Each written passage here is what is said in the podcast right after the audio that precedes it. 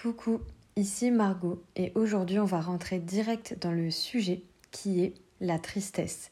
J'ai décidé de vous faire euh, une série d'épisodes de podcast. Vous avez dû remarquer que je suis moins régulière et en fait ça me plaît parce que je préfère prendre le temps d'aborder des sujets qui me parlent et puis parfois j'ai moins envie de parler, tout simplement. Et cette série-là, ça va être sur les parties que l'on rejette de soi. Et j'ai eu envie de commencer par la tristesse parce que c'est vraiment une émotion euh, qui m'a, disons, beaucoup dérangée, avec laquelle au début j'étais très à l'aise, dans le sens où je pleurais souvent, etc. Et que j'ai fini par vraiment rejeter pour privilégier, soi-disant, la force. Hein. Ça ne veut pas dire que être triste égale être faible, mais tu captes que notre cerveau fait vite l'association. Donc, euh, cette partie-là que on peut rejeter de soi, d'être triste, pour moi, ça peut être dû au fait qu'on ne veut être que joyeux.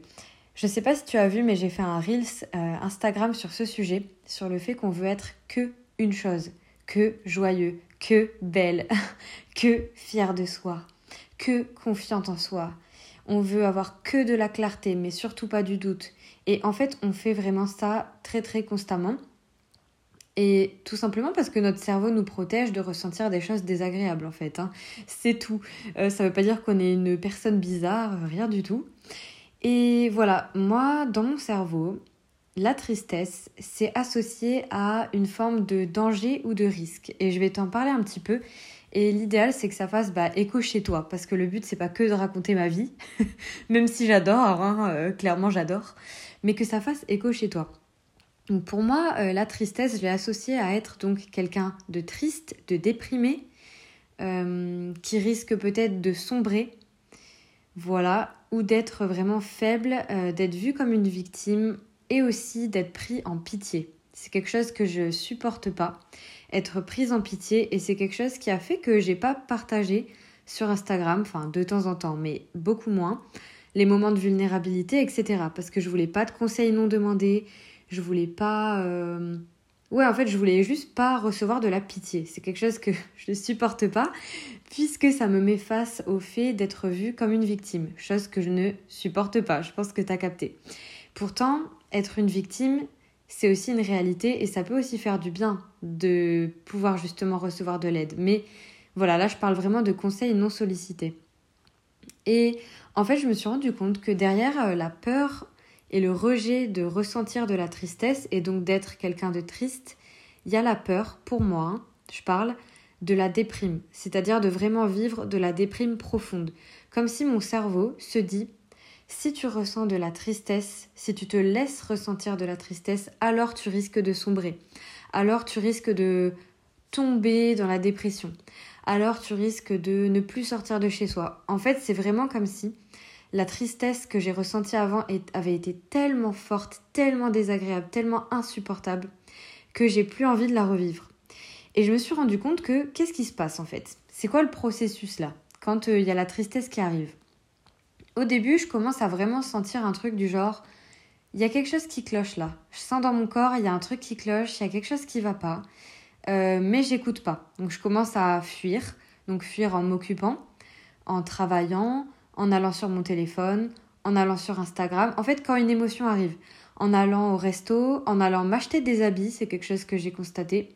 Ou voilà, quand il y a une sensation de vide, là, un truc désagréable que j'ai pas envie d'écouter, ça peut être euh, bah, que je vais manger, je vais aller sur Insta, je vais me divertir, etc. Plutôt que de me demander, et je t'invite vraiment à te poser ces questions, et je te dirai pourquoi on n'a pas envie de se les poser aussi, plutôt que de me demander bah, qu'est-ce que je ressens là, maintenant? Est-ce que je ressens une sensation dans mon corps ou est-ce que c'est chaud Est-ce que c'est froid? Est-ce que c'est dans ma gorge? Moi, c'est souvent là que ça se situe pour la tristesse. Est-ce que c'est dans mon cœur? C'est quoi? Est-ce qu'il y a du stress? Et surtout, il y a la première question de qu'est-ce que je ressens qui peut être difficile pour les HPI, etc. parce qu'on a tendance à mentaliser à se dire ah je dois sûrement ressentir ça parce que euh, tout à l'heure on m'a dit ça et puis aussi euh, et en fait on part dans un espèce de truc d'analyse et d'enquête sur soi euh, plutôt que de se dire mais concrètement qu'est-ce que je ressens en fait? Est-ce que j'ai de la peur? Est-ce que j'ai de la joie? Est-ce que c'est du stress? Et on peut avoir du mal à le nommer. D'ailleurs, si tu as du mal à le nommer, je t'invite vraiment à télécharger la roue des émotions. Tu la trouveras sur Google. Hein. Moi, ça m'aide vraiment beaucoup pour nommer si c'est est-ce que je me sens lassée, est-ce que je me sens euh, surstimulée? Tu vois, il y, a plein d'autres mots en fait. Est-ce que je me sens déprimée? Est-ce que je me sens au contraire seule? Voilà, il y a, plein de mots différents pour résumer la tristesse. Et parfois, c'est dur de trouver les mots en fait. En tout cas, pour moi, c'est pas facile de trouver les mots.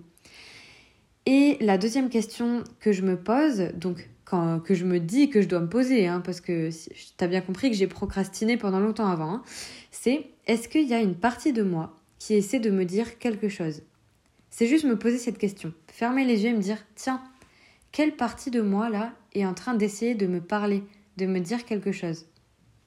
J'ai fait ce processus avant de te faire cet épisode pour que ce soit vraiment clair euh, à partager. Donc quand j'ai posé cette question, aussi bizarre que ça puisse paraître, ça fonctionne.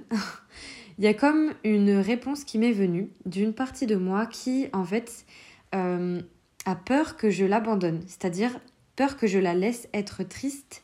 Et juste, en gros, je lui dis, euh, tais-toi, euh, tu n'existes pas. Voilà. Moi, je vais aller sur Instagram, tu n'existes pas. Ta tristesse, tu la mets dans un petit coin, tu l'enfermes bien profondément. Et puis, salut. Voilà. Donc, il y a une partie de moi qui, en fait, a peur et qui et méfiante. Euh, je t'expliquerai un jour plus de choses là-dessus, mais je, t'ai peut-être déjà parlé de DNMS, etc. Mais l'idée, c'est qu'en gros, on a des parties de soi qui essayent de nous parler, mais parfois on est fâché avec ces parties, pour plein de raisons. Par exemple, si c'est une partie euh, que j'estime être faible, et qui peut-être euh, peut prendre trop de place, comme je te disais, m'envahir de tristesse et que je devienne vraiment je deviens la tristesse, je deviens déprimée, ben je peux la rejeter et du coup c'est dur de faire confiance à cette partie. Et inversement, cette partie, elle peut avoir l'impression que je ne veux pas la laisser être et la laisser exister et la rassurer. Mais bon, en parlant de façon concrète, euh, cette partie-là, donc qui est juste moi en fait, hein, c'est que je ressens que peut-être euh, je m'abandonne dans ma tristesse. Je ne me laisse pas être triste. Et en fait, c'est ça qui fait mal. Donc c'est cette partie-là qui vient me parler. Au début, qu'est-ce que je fais? Juste, je l'écoute, je la regarde et je reformule dans ma tête. Donc moi, c'est vraiment, je me parle dans ma tête et je me dis, ok, donc là, t'as l'impression que je vais t'abandonner. Donc euh, moi-même, hein, t'as capté, hein. j'ai l'impression que je vais m'abandonner et que je vais pas me laisser le droit d'être triste. Et c'est ça qui me fait mal. Donc déjà, identifier ça, c'est super apaisant. Et c'est vraiment possible, si tu te reconnais dans mes mots, que tu aies deux parties de toi. Donc tu as cette première partie de toi qui a envie de pleurer, qui a envie d'être vue, qui a envie euh, juste d'avoir le droit d'être triste en fait. c'est tout. Mais il y a une deuxième partie qui bloque l'émotion et qui fait que tu vas sur ton téléphone, que tu vas travailler et tout. Cette deuxième partie que j'ai identifiée euh, chez moi en tout cas, c'est une partie plus, je dirais, euh, dominante, protectrice. Ce qui est intéressant, c'est que ces deux parties, donc la partie entre guillemets plus faible qui veut juste baisser les armes et la partie protectrice qui veut aller de l'avant, elles ont un but commun, celui de me permettre de me soutenir et d'aller mieux.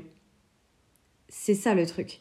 C'est-à-dire que j'ai une partie qui, en étouffant la tristesse, en se disant non, on va de l'avant, allez, on sort, on va faire des trucs, elle, elle veut m'aider à aller bien. Et il y a une partie qui est en mode j'ai juste envie de me morfondre en fait là, que tu me mettes de la musique triste et que je déprime pendant une heure. Donc l'idée c'est de trouver un peu un, équilibre entre les deux, parce que c'est pas obligé de partir dans la déprime ou n'écouter rien du tout de sa tristesse. Euh, aucun rapport, mais j'espère que le son sera bien parce que j'ai pas mes écouteurs, mais j'ai quand même voulu te partager tout ça. Et du coup, voilà, il y a une partie qui veut me laisser être triste et une partie qui m'encourage à aller de l'avant. Et l'idée, c'est plutôt que d'opposer ces parties, les voir ensemble. Moi, je vais te donner euh, comment je visualise ça dans mon esprit. Je vois vraiment euh, deux parties. Donc, Margot qui veut être triste et qui se sent abandonnée, qui est en mode tu m'abandonnes en fait, t'écoutes pas mes besoins, tu es en train de me laisser être triste et de me dire tais-toi. Voilà. Et la deuxième partie qui veut me protéger, qui veut aller de l'avant, qui est forte, qui est persévérante. Et je les place à côté, donc dans mon esprit vraiment je les place à côté et je les fais se parler, ou au moins je visualise que juste elles sont ensemble en fait, c'est tout. Par contre, quand je fais ça, le, je ne vais pas basculer dans. Euh, comment dire Me confondre avec une partie euh, de moi. C'est-à-dire, je reste moi. Hein. Euh, le but, c'est pas de dissocier, de se dire. comment expliquer ça? De s'inventer une personnalité. Enfin, je sais pas comment expliquer ce que je veux dire, mais juste. En fait, tu restes avec toi-même, là, dans le moment. une respiration calme et tu regardes ces deux, entre guillemets, personnes, ces deux parties de toi. Et juste, tu peux les remercier en fait. Moi, c'est vraiment ce que j'ai fait. Les remercier de m'aider parce que bah, chacune, avec sa façon de faire, m'aide à me sentir bien. Voilà, à partir de là, juste à partir du moment où j'ai écouté ça et où je me suis posé cette question, déjà ça s'apaise en fait, juste parce que je me laisse être triste et je regarde ce qui se passe. Donc, ce dont je me suis rendu compte, c'est que bah déjà, faut rassurer ces parties-là. Mais il y a une autre chose qui vient se rajouter. Comme je t'ai dit, nous, on a tendance à pas vouloir ressentir. Du coup, ça s'accumule et du coup, ça finit par exploser, bien souvent. Et on veut tout mentaliser. D'accord? Donc on se dit, je suis pas normal, c'est pas normal. Pourquoi je me sens mal alors qu'il n'y a rien? Oh là là, mais je peux pas juste être satisfaite de ma vie, tout se passe bien. Ou encore, euh, ah, il y a un truc qui est bloqué dans mon corps. Mon corps, c'est pas normal, euh, je pleure pas. Je devrais pleurer. Je devrais pouvoir pleurer. C'est pas normal que j'arrive pas à pleurer. Ça, c'est un truc que je me suis beaucoup dit perso. J'ai un problème euh, parce que je sais pas pourquoi je suis triste. ça, c'était moi avant aussi. C'était mais je me comprends pas, j'ai un grave problème. Si je sais pas me comprendre, je dois être complètement folle. Voilà, donc tout ça, c'est des interprétations qui en fait viennent rajouter une couche sur la tristesse qui est déjà là qu'on n'écoute pas. Donc on vient rajouter une couche qu'il va falloir apaiser pour ensuite accéder, accéder pardon, à une autre couche, ce qui est vraiment pas facile. Hein. Et ça c'est un truc qu'on fait beaucoup euh, les HPI, euh, les zèbres euh, et puis d'autres personnes évidemment. Ça s'appelle la métacognition. C'est le fait de penser une pensée. C'est-à-dire que tu vas juger un truc. Donc tu vas par exemple penser Oh là là, je suis bien. Et puis ensuite tu vas dire Ah, je remarque que je suis bien. Ah, je remarque que je remarque que je suis bien, tu vois? Bah, tu vas faire pareil, mais avec la tristesse. Autant te dire, euh, ça rajoute beaucoup de couches. Et ce que je voudrais te dire par rapport à ça, donc ces parties qu'on rejette de soi, déjà c'est d'aller écouter et constater que oui, on peut avoir du mal à écouter sa tristesse, mais il y a des raisons. Comme je t'ai dit, moi, il y a une partie de moi qui ne veut pas se laisser être triste parce que j'ai peur de sombrer, parce que euh, j'ai dû me relever à des moments et pas me laisser sombrer. Sinon, comment j'aurais pu finir? D'accord? Donc je sais pas ton vécu, mais moi je me suis demandé à un moment, si j'avais pas eu cette partie qui refuse la tristesse, euh, j'aurais pu mal finir, vraiment. J'aurais pu peut-être, je sais pas moi, me droguer, euh, sombrer dans la dépression pendant des années, n'aller voir personne, n'en parler à personne. Et ça veut pas dire que c'est pas ok hein, si t'as sombré dans la dépression. C'est pas des choses qu'on contrôle à un moment, c'est notre cerveau aussi, hein, c'est complexe. Mais voilà, c'est la peur en fait de se sentir horriblement mal, de ressentir des choses très désagréables, d'avoir parfois envie de mourir, hein, je vais te dire, c'est des choses que j'ai déjà ressenties dans ma vie. Et en fait, pour moi, toutes ces parties-là, pour les apaiser, il faut qu'elles sentent qu'on est aux commandes. Ça, c'est une phrase que m'a beaucoup dit Carole Rinaldi, qui m'a coachée. Et, euh, et ça m'a vraiment aidé. C'est en fait ce truc de me dire je suis aux commandes de ma vie. Je suis, si je suis aux commandes, je suis capable de me protéger en me donnant le droit d'être triste. Je suis capable de me protéger et de m'écouter en écoutant mes besoins et en me disant pas euh, là t'as envie d'être seule? Non, c'est pas adapté, euh, je vais continuer à te laisser en groupe. Parce qu'en fait, dans ce cas-là, on devient son propre bourreau. On devient en fait la voix de nos parents, euh, ou la voix de, euh, je sais pas, nos bourreaux, euh, nos agresseurs si tu as été agressé, la voix de la société, la voix de tes professeurs peut-être à l'école, la voix des élèves, la voix des gens qui se sont moqués de toi, etc. En se disant, tais-toi, arrête de faire ça. Et c'est normal, c'est une protection, c'est pour être aimé, etc. Voilà. Mais en fait, nous-mêmes, on n'a pas besoin de faire ça quand il n'y a personne. Enfin, je veux dire, si tu es dans une chambre tout seul, euh, pourquoi tu dois te cacher ta tristesse? Personne te regarde, tu vois. Donc à un moment, c'est pas logique en fait comme comportement, mais ça s'explique aussi. Donc, ce que j'ai vraiment envie de te transmettre dans ça, c'est d'être aux commandes de ta vie. C'est-à-dire que tu as du pouvoir et tu as le pouvoir de te rendre encore plus mal, de t'écouter, de aussi euh, te blâmer, de te rendre encore plus mal. Tu sais, t'as as capté la fameuse couche sur la couche. Donc ça peut arriver et c'est ok. Tu vois, le but c'est pas de t'en vouloir après cet épisode, mais pour moi c'est vraiment se dire ok, j'ai du mal avec la tristesse. J'ai du mal à être triste. Et en fait, c'est aussi ok, c'est aussi une protection. Et le fait de voir ça et de te dire que tu peux être aux commandes et observer ça, tu vois, t'as pas besoin de faire des techniques de ouf. Là, forcément, je te partage plein de choses, mais comme je te dis, t'as deux questions à te poser. est-ce qu'il y a une partie de moi qui essaie de me dire quelque chose? Et tu laisses venir, euh, tu, vois ce qui vient.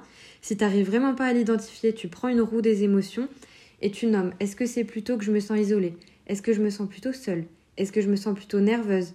Est-ce que je me sens plutôt triste? Tout ça, ça va être écrit et c'est à toi de te poser la question. Et si vraiment tu n'arrives pas à le faire, bah là je t'invite à vraiment voir un thérapeute parce que bah, ça va vraiment t'aider en fait. T'as juste pas appris, tu vois, c'est pas ta faute. Et l'autre question, c'est qu'est-ce que je ressens là maintenant? Et non pas qu'est-ce que j'interprète que je ressens et qu'est-ce que j'interprète qu'il se passe, tu vois, comme euh, quand je te disais euh, de se dire euh, je suis pas normal, j'ai un problème, mon émotion est bloquée. Alors là, le dev perso avec ça, c'est une angoisse parce que on nous fait tellement tout analyser, si tu veux, dans le développement personnel, que tu peux carrément croire que c'est pas normal si tu pleures pas. Tu vois, moi j'ai vraiment été dans des services, mais vraiment, hein, je trouve ça ouf où la personne attendait que je pleure. Pour elle, c'était pas normal que je pleure pas. Elle était là, à un moment, Margot, euh, euh, madame, euh, il va falloir lâcher la tristesse. Hein. Bah, déjà, je lâche la tristesse si je veux. Commençons par là.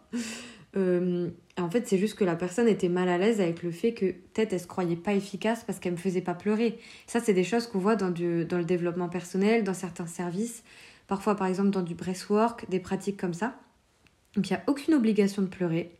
Il n'y a aucune obligation euh, de se forcer à pleurer ou à s'écouter, mais en fait, juste se rendre compte que bah, on a besoin de s'écouter et d'être aux commandes et que les parties de soi qui ont été blessées comme ça, qui ont dû se protéger, etc., qui nous aident en fait à aller mieux, bah elles ont besoin qu'on soit aux commandes et qu'on les écoute en fait. C'est tout. Voilà ce que je voulais te dire sur la tristesse et ce qu'on rejette de soi et qui est finalement normal. Donc faut pas se blâmer de rejeter ça de soi en fait.